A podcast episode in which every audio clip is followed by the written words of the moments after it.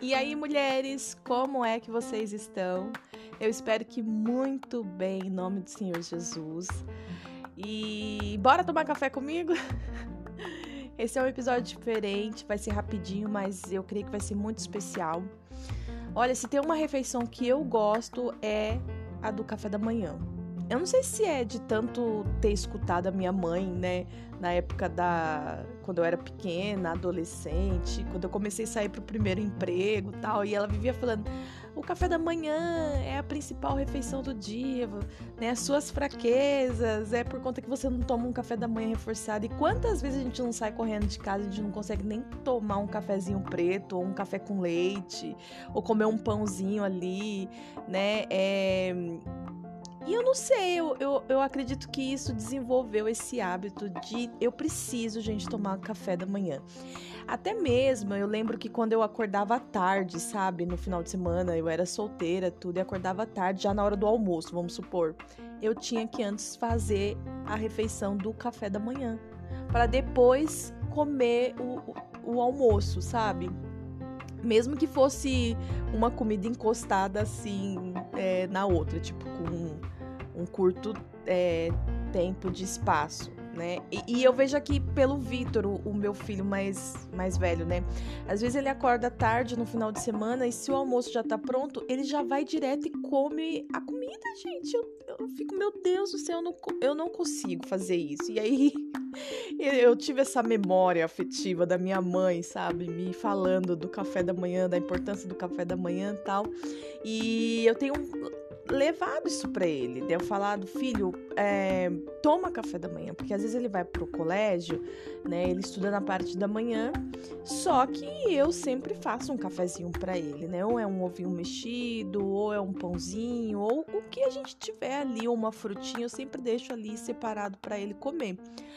Porque já teve vezes que ele saiu para o colégio e, e, aí não, né, acabou que ou não tinha dinheiro para comer na escola ou ou acaba, ele fala que o, o intervalo é curto, é 15 minutos só, então a fila é muito grande da cantina e às vezes, né, quando ele tem dinheiro, ele acaba nem conseguindo é, comprar por conta desse, desses 15 minutos, né? É pouquíssimo. E e aí ele já passou mal, porque na semana tem a educação física, tem algumas atividades no colégio, então acaba passando mal. Aí ele chega meio-dia, a comida já tem que estar tá pronta, gente. Mas aí eu sempre tô lembrando ele dessa importância, sabe, do café da manhã. Vamos ver se quando ele tiver mais velho, ele vai ter essa memória afetiva. Ah, a minha mãe ficava sempre pesando da importância do café. Então eu gosto do café da manhã. Eu acredito que é um momento muito. É nossa primícia, gente. eu sempre tenho alguns momentos bem especiais com Deus, assim, na, na, parte da manhã. O meu fluir na presença do Senhor é na parte da manhã, né? A maioria dos episódios que eu gravo é, são né, de manhã, bem cedinho, depois que o, que o, pessoal, a tropa sai, depois que a tropa sai pro trabalho, pra escola, tudo, eu fico, né, mais tranquila, tudo, é o, é o silêncio. E à noite, já contei para vocês, eu não funciono muito bem, é uma dificuldade. Eu só consigo acordar de madrugada para orar, se for mesmo um propósito da parte de Deus, que Ele me, me convide, que Ele me acorda, sabe, de madrugada, me tira o sono e aí me bota para orar. Porque eu já coloquei despertador quando eu participei das vezes que eu participei de torre de oração e eu pegava o horário da madrugada, sabe, gente? E assim, não.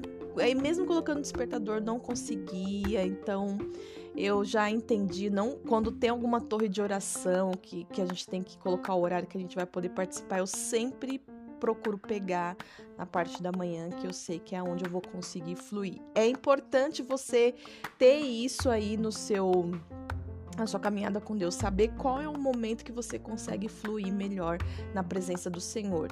Obviamente que falando isso, eu não estou querendo dizer que Deus condiciona um horário para estar conosco. Claro que não, né? Mas que nem ali no Jardim do Éden, ele escolhia o horário da manhã para descer lá no jardim e conversar com Adão e Eva, né? Passear no jardim, gente. E essa, esse meu desenvolver, esse meu desenrolar com Deus aí na parte da manhã não tá só ligado a essa exemplificação do, do livro de Gênesis, do momento do jardim, mas assim, porque eu realmente é, teve um período da minha chamada, da minha, da minha chamada, ou da minha vida com Deus, né? Eu nem era casada, nem trabalhava na igreja. Bem no comecinho eu, come, eu orava para Deus me falar, Senhor, qual é o momento que eu consigo fluir? Isso é de uma pregação que eu ouvi uma vez e a, a pregadora no dia ela falava: pergunta para Deus qual é o horário que você vai fluir melhor. E isso ficou anexado em mim e é uma, é uma grande realidade, sabe? Então eu falo com Deus o dia inteiro, eu consigo estar na presença de Deus à noite, tanto é que eu vou para os cultos, tudo participo, mas eu sei que aquele momento de entra pro teu quarto, fecha a porta, comigo, ele escolheu, ele determinou o horário da manhã. Amém? Essa é a nossa introdução de hoje. E se você não me conhece, eu sou Poli Vitorina e estar no ar mais episódio de podcast, conteúdo com propósito aqui da Rádio Poli, a sua rádio doméstica. E é isso aí. Para esse episódio, eu vou contar um pouco da história de dois homens que tiveram participação na obra de Deus de forma semelhante e especial. Esse começo aqui eu quero deixar mesmo como um pano de fundo para nossa mensagem. E eu vou começar falando sobre Esdras, ele que foi um sacerdote, um escriba, que cuidou ali de um povo de exilados judeus, né? Ajudou esse povo a voltar para Jerusalém.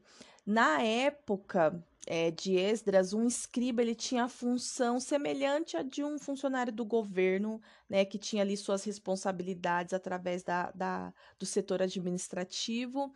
E Esdras ele se, empe se, se empenhou, quase que não sai, na reconstrução de toda uma comunidade. Ele cuidou da parte interna ali, de alguns cuidados. Vocês vão entender até o final desse episódio, uma história bem interessante. É, esse povo, né, na época de Esdras, estava mergulhado na idolatria, né, com muitas práticas pagãs. A maioria dos judeus daquela época tá, estavam casados com mulheres estrangeiras, o que né, era uma coisa inadmissível. Né? E, e isso é, acabou com que fosse corrompida a pureza religiosa de todo um povo, né? E até se a gente começar a pensar e for falar, nos aprofundar nesse, nesse raciocínio, a gente consegue entender o que causou de uma forma mais prática é a ausência da comunhão é, com Deus. Isso acontece até hoje, nos dias de hoje todo aquele que está ausente de Deus, ele acaba perdendo a sensibilidade da verdade, sensibilidade do amor, não é verdade? Então esse povo dessa época ele estava com seus princípios totalmente distorcidos, né? E eu vou ler uma notinha aqui sobre o propósito do livro de Esdras, que diz que era mostrar a fidelidade de Deus e como que ele manteve a sua promessa de restauração e reconstrução. Isso porque é, o livro de Ezra, para vocês né, terem é, uma ideia, ele é antes do livro de Neemias. E o que é, e, que é interessante a gente falar desse. O, agora você já sabe qual é o, o, segundo homem que eu vou falar, né? Que é o Neemias, copeiro do rei. Ele que tem uma história muito interessante que ministra muitas vidas. A minha vida, ele sempre que eu leio Neemias, ele restaura os muros em mim. E, mas esse episódio eu não quero ficar presa a Neemias. Mas por que, que é interessante falar da história de Neemias? Porque uma história completa a outra.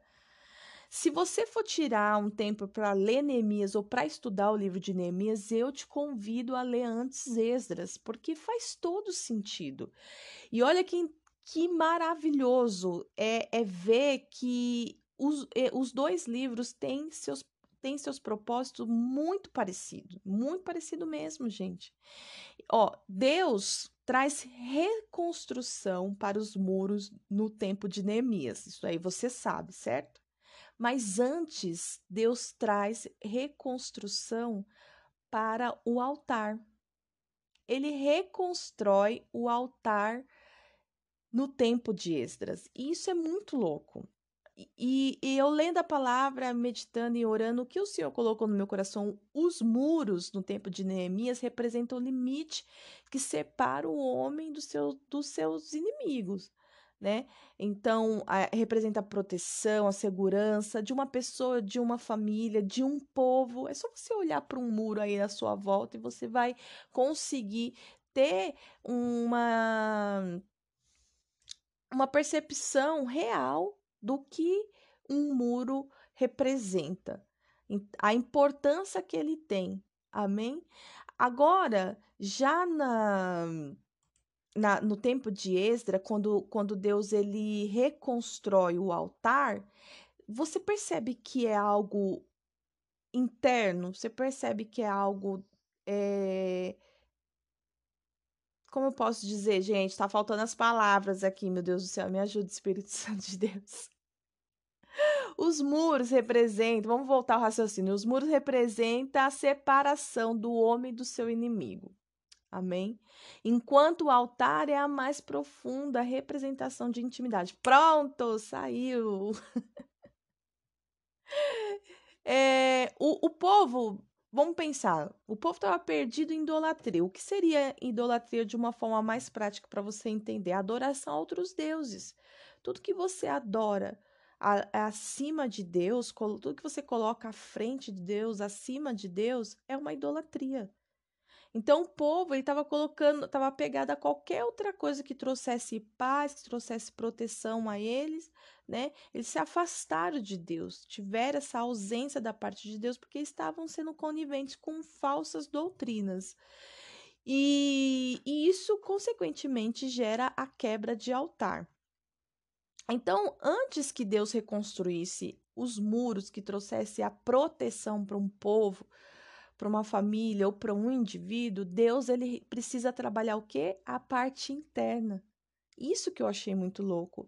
Então, é Deus reconstrói o altar e ele estabelece o templo. Quando você lê ali em Esdras 3, a gente vai ler um pouquinho, né? Deus ele trabalha ali, ele reconstrói o altar e ele estabelece o templo. Então, imagina um, um desenho.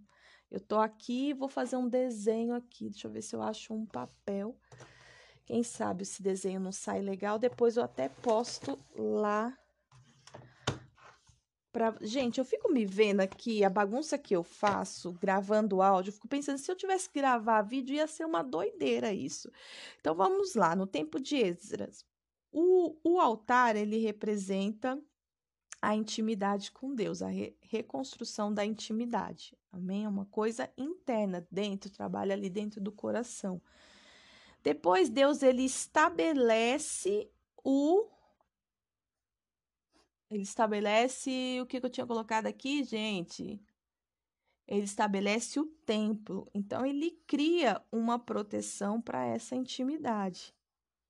E em volta desse templo, já estando no livro de Demias, ele reconstrói um muro que vem ali ao redor do templo. Olha que louco, gente. Você consegue pensar nisso de uma forma que venha trazer é, algo mais profundo para os nossos dias, algo mais profundo para a nossa comunhão com Deus? como Deus ele ele tem zelo, né? Como ele cuida e é de dentro para fora, né? Você vê que se por isso que eu quero muito ler essa Bíblia cronológica. Acho que é cronológica, gente. Se eu estiver falando errado, me perdoe. Mas porque liga, né, os acontecimentos, liga os tempos, as datas assim. Então, eu acho isso muito louco. E nesse período, ainda falando um pouquinho da, da vida de Esdras, falando da chamada dele, ele, assim como outros grandes líderes, Neemias e tantos outros líderes que você conhece da palavra de Deus, homens de fé e até mesmo nosso amado Senhor Jesus, eles, essas pessoas enfrentaram né, um, grandes desafios né, por estarem ali ao lado de Deus, né, por estar ali, né, adorando a Deus, o único que é digno de adoração. É, e por vezes, né, é, essas pessoas desanimaram. Eu estava lendo, fazendo todas as, as minhas anotações a respeito desse, desse episódio, e eu me veio à memória aquele, aquele aquele momento da vida de Jesus, da chamada de Jesus, né? Jesus estava ali como, como um homem, é, exercendo seu ofício, sua chamada, ele também foi chamado por nosso Deus para vir aqui cumprir uma missão. Né? Então, ali no Jardim das Oliveiras, quando, quando ele está ali coberto de grande aflição, ele faz uma oração e, e, e, é muito louco, porque a oração que eu, me, é que eu me lembro, não sei se é exatamente com essas palavras, mas diz assim: Pai, se possível, afasta de mim esse cálice. E aí ele continua, né? Mas contudo, que seja feita a sua vontade e não a minha. E eu fiquei pensando que é, a maioria a maioria não, é, todos nós que temos uma chamada com Deus passamos por aflições, passamos por desafios e por momentos, por períodos difícil, difíceis na nossa chamada que a gente pensa em desistir, a gente pensa em entregar o nosso ministério. A gente desanima, a gente, a gente sente dor, né, por, por alguma ausência, falta, são várias coisas que a gente consegue é, que a gente consegue, que a gente acaba passando, né, é, nesse período do, do, da nossa chamada, da nossa caminhada com Deus. Tudo isso, obviamente, traz um amadurecimento, um fortalecimento para nós. Se, se, se, se eu e você não desistimos, né? Perseverar até o final. E quando eu lembrei disso, né, dessa oração de Jesus, é, isso tem que nos ensinar, gente. Isso tem que nos ensinar que nós teremos aflições na obra de Deus, na sua chamada. Não vai ser fácil. Mas se a nossa escolha for permanecer nos caminhos de Deus e caminhar por concordância e não por conveniência, e pole, o que, que é caminhar por conveniência? Gente, eu fiquei pensando nisso e com, o que, que é conveniência? É, né, vem ali do, da, do, do que é conveniente, né? Oh, que óbvio. Mas é, é assim, né, que atende ao, ao, meu gosto, aquilo que é a minha necessidade, que me mantém dentro do meu bem-estar. Isso é caminhar com Deus por conveniência, você desejar só aquilo que é agradável para você. Já quando você anda por concordância, sabe? Eu eu eu volto, eu volto à oração de Jesus, ao clamor de Jesus, Pai, se possível for, afasta de mim esse cálice, com, mas contudo não seja feita a minha vontade e sim a sua. É andar debaixo da vontade de Deus. É esperar que a vontade do Senhor venha se manifestar. Então, por mais que eu, eu Senhor, eu, eu acredito que, que vai ser muito difícil eu passar por isso, eu não sei se eu vou conseguir. Se o Senhor puder me poupar dessa aflição, eu te agradeço. Mas, contudo, que seja feita a sua vontade, não a minha. E eu acredito que você já deva né, ter passado por alguma situação que te fez fazer uma oração semelhante a essa. Que você desejou, Senhor. Eu até pegar o gancho de algo mais recente da minha vida. Foi da questão lá da gravidez, né? Eu tava grávida e eu queria, no começo eu queria cesárea, depois eu queria parto normal, lutei, lutei, lutei, lutei para ter o parto normal e no final tive cesárea. Gente, que confusão, né? Mas tentou. Gente, tem tudo explicadinho aqui nos episódios. Não é uma coisa de louca, não. É uma coisa que dá sentido. Bom, pelo menos Deus me ministrou muito nesse período, né? Mas assim, que seja feita a vontade do Senhor, independente do meu querer, que seja feita a vontade do Senhor, né? Então, independente do que você está vivendo, a direção de Deus e o encorajamento dele, não de palavras humanas, o encorajamento dele é a base para uma fé madura. Sabe? E acredita, acredita no que eu estou te falando. Você vai precisar ter fé para se manter firme nos dias difíceis. E, e, e, quanto, e, e quanto mais você se relacionar com Ele, mais Ele te dará certeza e convicção da sua chamada. Esdras, no, no livro dele, você consegue perceber a oposição que ele teve que enfrentar é, para conseguir que essa reconstrução do altar, né, é, ela acontecesse. Então, começa a obra para a obra, começa a obra para a obra, sabe? Por conta da oposição.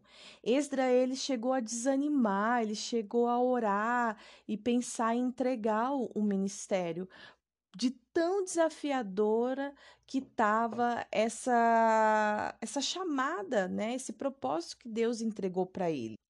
Mas, contudo, é muito louca essa, essa história, todo o contexto de, de Esdras, por quê? Porque a palavra de Deus diz lá no capítulo 8 que, é, de, que Esdras ele decidiu estudar. Esdras ele decidiu, sabe, viver para a obra, obedecer é, a palavra do Senhor e a estudar a palavra do Senhor, sabe? E logo no comecinho, voltando, é porque assim, eu tô lendo assim, entendeu, gente? De umas partes que eu separei, mas você lê na íntegra que vai dar muito mais sentido. Ali no começo, no, no capítulo 1, a palavra de Deus diz que o Senhor despertou o coração, sabe? Despertou o coração dos sacerdotes, dos levitas, dos chefes. Ele pegou um grupo ali de pessoas e ele despertou o coração dessas pessoas para que essa obra fosse acontecer. Nada acontece por uma só pessoa. Deus sim, ele coloca uma pessoa para estar à frente, para liderar, mas não tem como essa pessoa fazer a obra sozinha. Ela precisa de voluntários, ela precisa de, de corações dispostos a somar ali com ela. E pessoas que, que precisam estar do seu lado são pessoas que acreditam naquilo que você está falando. Olha, Deus falou comigo isso, aquilo, outro. Porque às vezes você está num grupo de pessoas que se colocam ali à disposição para estar tá ali na obra com você, mas essas pessoas nem acreditam no que você está falando. Essas pessoas fazem vista grossas, né? É, em relação. Então, aí, isso também é um tipo de oposição que nós podemos enfrentar na, no, no meio da nossa chamada né? Esse, esse, essas pessoas, a palavra de Deus diz também que essas pessoas que foram despertadas por Deus, é, a palavra de Deus diz que elas é, entregavam é, ofertas voluntárias né? Então, além de, de entregar, é, vamos supor, material para que acontecesse a, a obra, sabe? Elas entregavam a, a mão de obra delas, o tempo delas, para elas estarem ali também, como né, falando aí de, de uma reconstrução. Então, é, um pedreiro, um, um serviço, oferecesse, of, as pessoas ofereciam um serviço, né?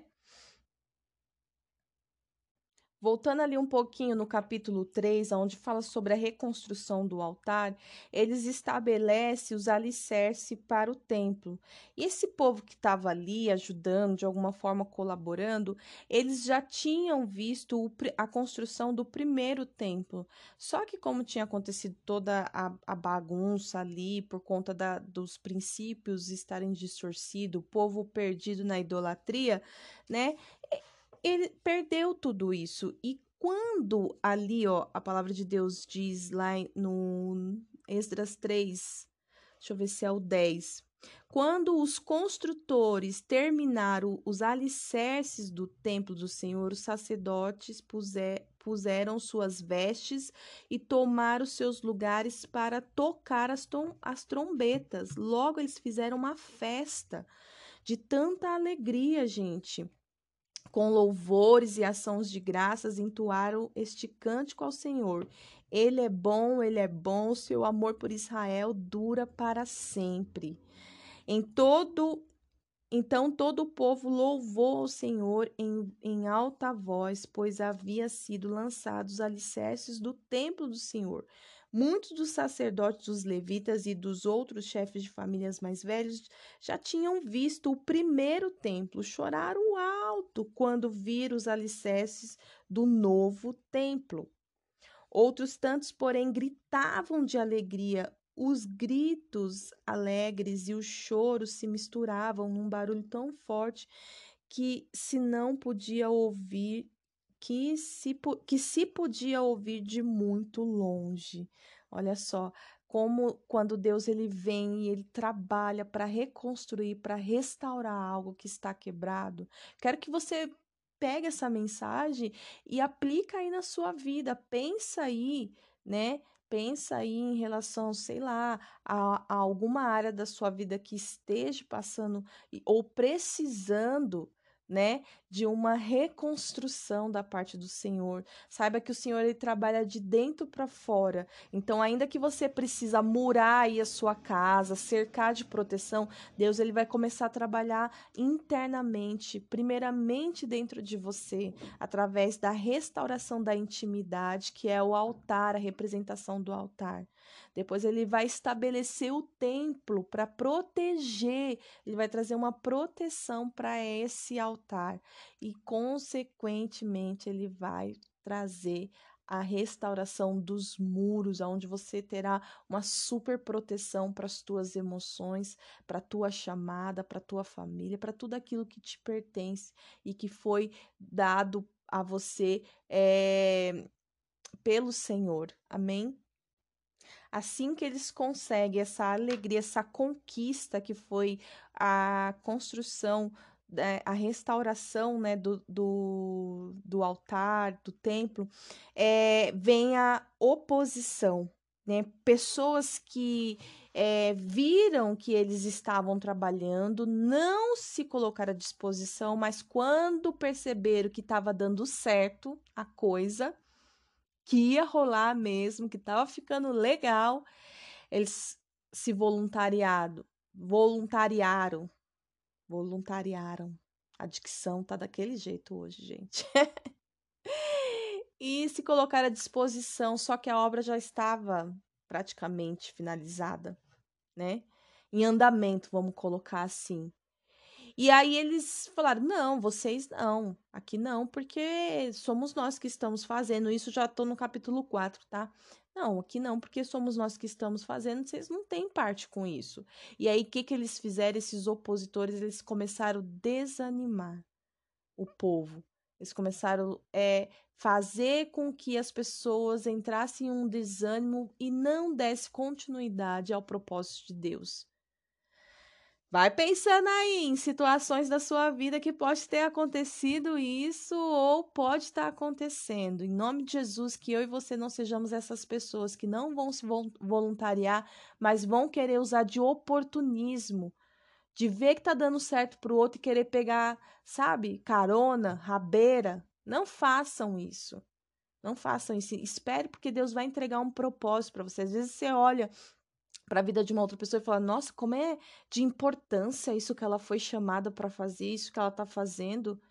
Sabe, quando você tiver pensamentos ou um olhar assim, toma cuidado, vigia, consagra ao Senhor, fala: Senhor, eu não quero ter é, esse tipo de olhar, não quero ter esses tipos de pensamento sobre aquilo que o Senhor está entregando a essa pessoa. Porque eu sei que o Senhor tem algo muito importante para mim, muito especial sabe? Para mim, eu não preciso ficar pegando carona na chamada, na unção de ninguém, no propósito de ninguém. Não é verdade?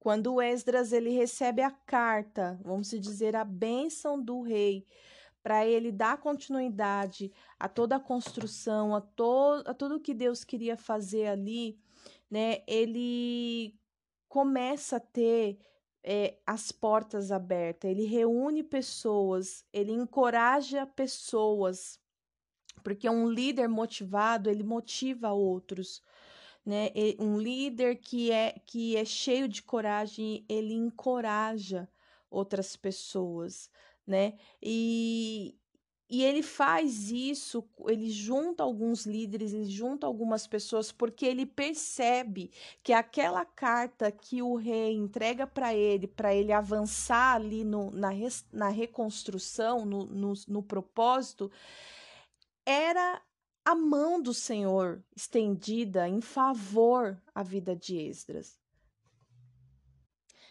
todo, tudo que ele precisava ali, seja de recurso financeiro, seja de material, né, ele com, começa a ter acesso.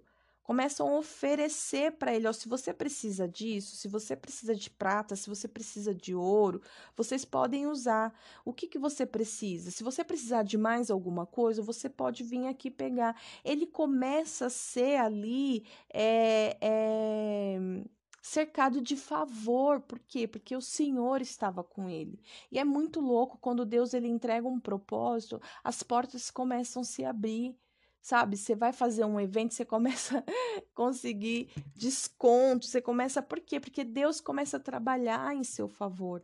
Ele começa a é, estabelecer credibilidade por onde você passa, porque é, você tem o favor de Deus. Né? Então as coisas começam a acontecer sem que você se esforce, sem que você precise brigar, sem que você precise. Simplesmente as coisas vão acontecendo. Eu já participei de alguns, né, de algum, alguns eventos onde eu tive o prazer, tive a honra de, de participar da, da organização.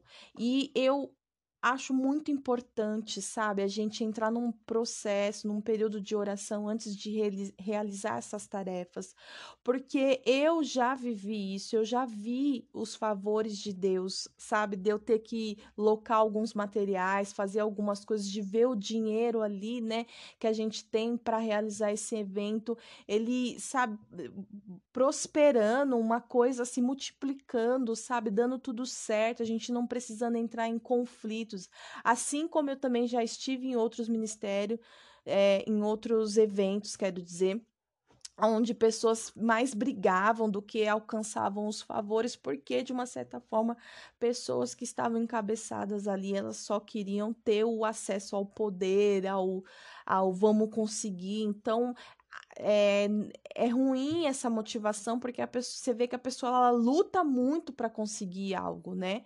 Ela luta contra pessoas, ela luta contra as coisas, né?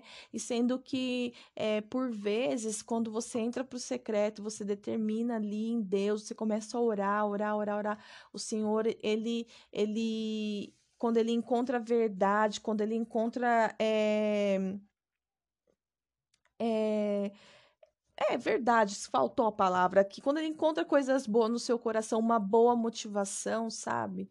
Ele vai, ele vai te honrar, ele vai te honrar, ele vai te beneficiar, ele vai entregar favores. É muito louco ter essa experiência. Vocês já tiveram essa experiência assim de algo que você fez? Você, nossa, tô... isso aqui é a favor de Deus sobre a minha vida, isso aqui é a favor de Deus sobre o ministério.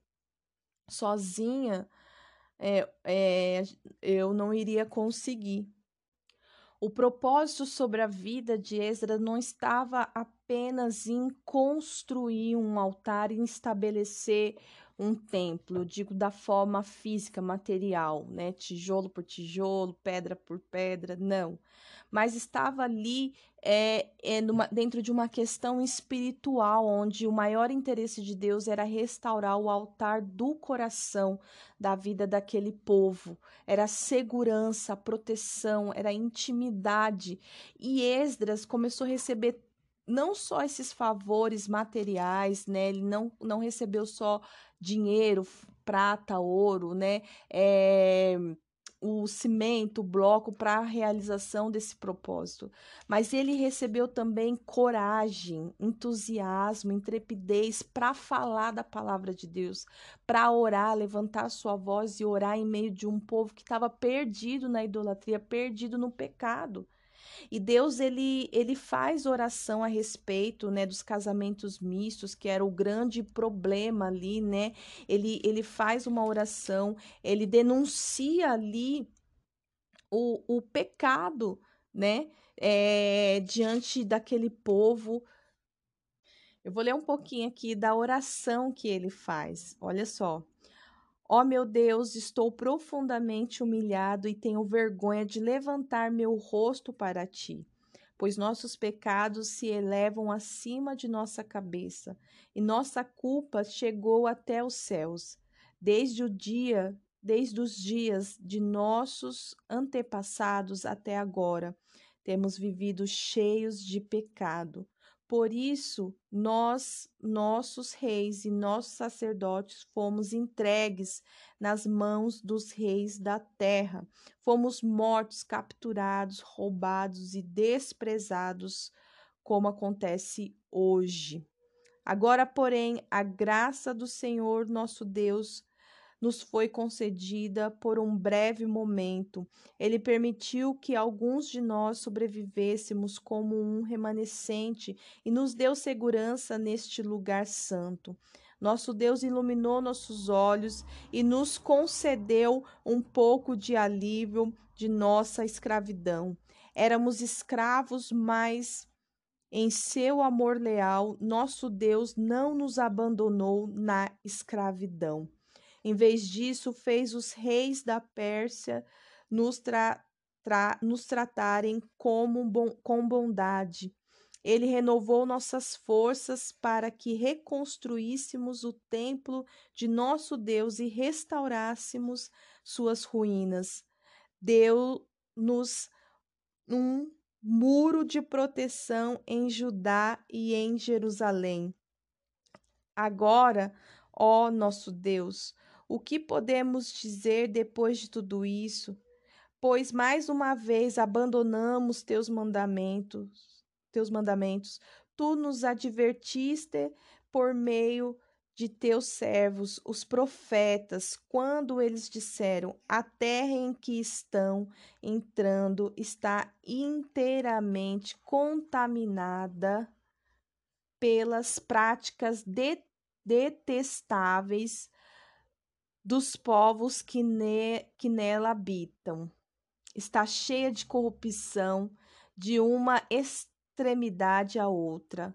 Não permitam que suas filhas se casem com os filhos deles, nem tomem as filhas deles como esposas para seus filhos. Jamais promovam a paz e a prosperidade dessas nações. Se seguirem essas instruções, serão fortes, destruirão das coisas, desfrutarão das coisas boas que a terra produz e deixarão essa prosperidade como herança para seus filhos, para seus filhos para sempre. Tudo que nos aconteceu é castigo, é maldade de nossa grande e nossa grande culpa. Ainda assim recebemos um castigo menor do que merecíamos, pois tu, nosso Deus, permitiste que alguns de nós sobrevivêssemos como um remanescente.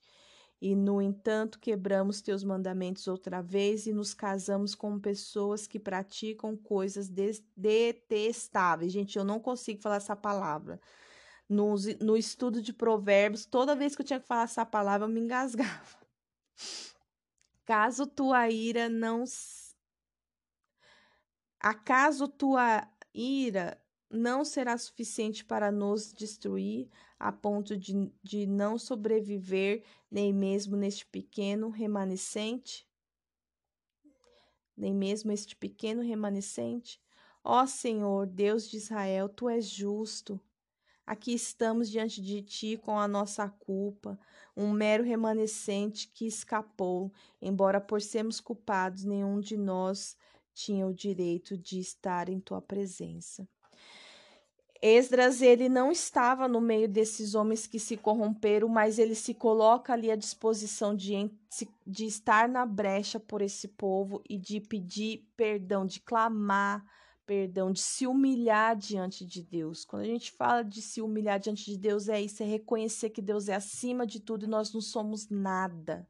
Nós somos sujos, mesmo que nós somos pecadores, sabe? Algumas pessoas entram em conflito quando elas, quando elas é, têm conhecimento de que elas precisam se humilhar diante de Deus. E, e, e, olha essa oração de Esdras, ele nem estava envolvido nessa coisa toda, mas ele se colocou ali à disposição para orar, para clamar por perdão por um povo que conhecedor, sendo conhecedor da palavra, ainda assim escolheu se perder. Esdras passou pelos seus momentos de aflições, ali quando ele teve que é, lidar com pessoas que eram contra aquilo que ele estava fazendo, contra o posicionamento dele, mas ele não desanimou ele não entregou o seu ministério, ele continuou perseverando porque ele entendeu que o favor de Deus era sobre a vida dele. Ele faz essa oração, Deus promove a oração de Esdras e como é que a gente pode ter essa certeza? Porque logo no capítulo 10, o povo confessa o seu pecado, o povo reconhece que errou e entra em juízo com Deus. Então, é, o livro de Ezra ele é bem curtinho, ele tem apenas 10 capítulos e muitos deles é com lista de nomes de pessoas, né? Que nem no capítulo 10 aqui, é, depois de toda a narrativa, de toda a explicação, vem uma lista de pessoas, de famílias que, que, que estavam nesse, nesse preso nesse pecado, né? Que era considerado gravíssimo. Mas a bênção desse capítulo é que Deus ele, ele reconstruiu o altar de adoração, tirando toda a idolatria, e ele também estabelece o templo. A partir do capítulo 10, você entra no livro de Neemias e Deus ele reconstrói os muros. Então, essa história é muito interessante. Eu não consegui me aprofundar nela tanto. Tenho certeza que Deus ele vai me levar a, a, a meditar mais no profundo, pegar a Bíblia de estudo, mas eu quero deixar esse convite para você também que se interessou, que gostou desse conteúdo, a se aprofundar nessa, nessa mensagem, nessa história. E se possível for compartilhar comigo também, que eu vou a, amar conhecer assim os seu entendimento e, e ter a, a, percepção que conheceu a percepção que você teve através dessa história. Se a sua chamada é semelhante a de Esdras ou a de Neemias ou até a de Esther, que é o que nós estamos estudando, eu quero orar pela sua vida, clamando que Deus venha te abençoar e venha te fortalecer para que você não venha desistir nos dias maus, porque Deus ele tem um propósito. Ora ao Senhor e pede para ele colocar sobre as tuas mãos a carta que vai te dar credibilidade por onde passar, ou que seja a chave, seja aquilo que você mais precisa para continuar com esse propósito. Ora e pede para o Senhor entregar nas tuas mãos ele vai sondar o seu coração e se ele encontrar a verdade, você será beneficiado, você será promovido na obra do Senhor. E o que eu quero dizer com essa promoção não é que você vai ser famosa, que você não, não é isso. É que por onde você passar, por mais caos que estiver, você será guardada, você não vai te acontecer dano algum e você vai conseguir cumprir o propósito de Deus. Amém, querida? Que Deus te abençoe esse foi o episódio de hoje. Eu te amo em Cristo Jesus e nós vamos nos falando aí nos próximos episódios. Deus abençoe. Fui!